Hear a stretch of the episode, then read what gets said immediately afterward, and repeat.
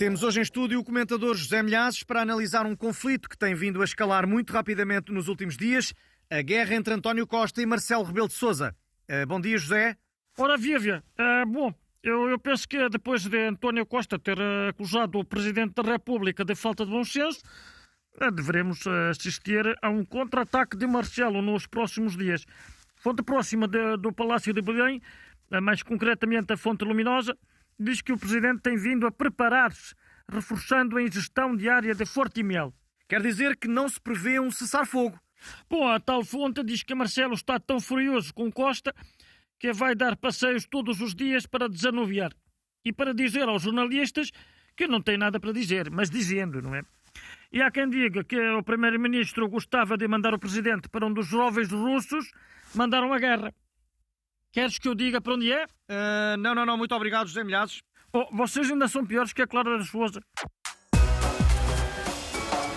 E há uma nova estátua do Cristiano Ronaldo, desta vez no museu dedicado ao jogador em Riad. O busto original do CR7, aquele da trombose, eh, foi o primeiro a comentar. Eu penso que a cara de um é o que do outro. A estátua tem, tem cara de parva e não está nada parecida com o Ronaldo.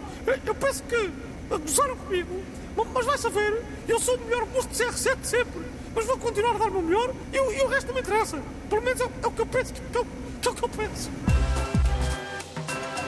E por falar em estátua, a tradição voltou a cumprir-se e Águeda acendeu no sábado as luzes do maior Pai Natal do mundo. A autarquia gastou meio milhão de euros na animação desta quadra, mas o Presidente da Câmara tem a certeza que é um bom investimento e que vai atrair charters de chineses. O objetivo eh, é que este Pai Natal atraia mais visitantes que a muralha da China, eh, porque é o único Pai Natal que se vê do espaço.